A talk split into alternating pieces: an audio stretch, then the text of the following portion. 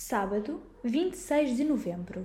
Leitura bíblica em Isaías 3, dos versículos 1 ao 15. Vejam que Deus, o Senhor dos Exércitos, tirará de Jerusalém e Judá o seu sustento e apoio. Retirará o fornecimento de água e de alimento. Os seus exércitos, os seus juízes, profetas, anciãos, chefes militares, homens de negócio, juristas, mágicos e políticos serão destruídos.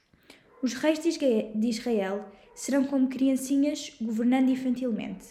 Prevalecerá a pior espécie de anarquia e cada um se voltará contra o seu próximo. Vizinhos contra vizinhos, os jovens contra a autoridade, os criminosos contra a gente de bem, e o povo viverá sob a opressão. Naqueles dias, dirá uma pessoa ao seu irmão: Sei que tens alguma roupa a mais, além da que vestes, por isso, sê tu o nosso rei e tenta governar toda esta ruína. Não, será a resposta. Não posso dar ajuda nenhuma, nem sequer tenho roupa nem alimentos a mais. Não me metam nisso. Jerusalém, de facto, está um caos e Judá caiu em ruínas, porque os judeus falaram contra o Senhor e não o adoraram. Ofendem a sua glória. Vê-se mesmo, até pelas suas caras, o que fizeram e como são culpados. Ainda por cima, gabam-se do seu pecado ser igual ao de Sodoma. Não têm vergonha alguma. Que catástrofe! Eles mesmos processaram a sua própria condenação. No entanto, tudo correrá bem para os justos que são de Deus. Digam-lhes que boa recompensa vão ter pelas vossas obras. Mas aos ímpios digam: a vossa condenação é certa, terão a justa recompensa dos vossos atos. Ó povo meu, não estão a ver como os vossos governantes são loucos? São fracos como mulheres, são irresponsáveis como criancinhas brincando aos reis. Serão isto governantes? Certamente que não antes vos levam pela via da ruína.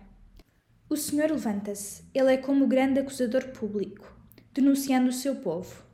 Os primeiros a sentirem o peso da sua condenação serão os anciãos e os príncipes, porque destruíram a minha vinha, encheram-se com o que roubaram aos pobres. Como ousaram moer o meu povo desta maneira, até ao pó da terra? Quem pergunta é Deus, o Senhor dos Exércitos. As profecias do Senhor por muito que nos possam parecer estranhas, são sempre infalíveis.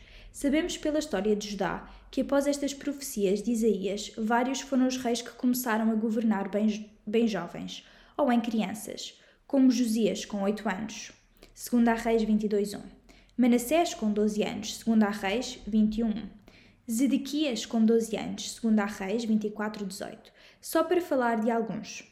Nada foge ao controle do Senhor, e Ele conhece não apenas o presente, mas também todo o futuro.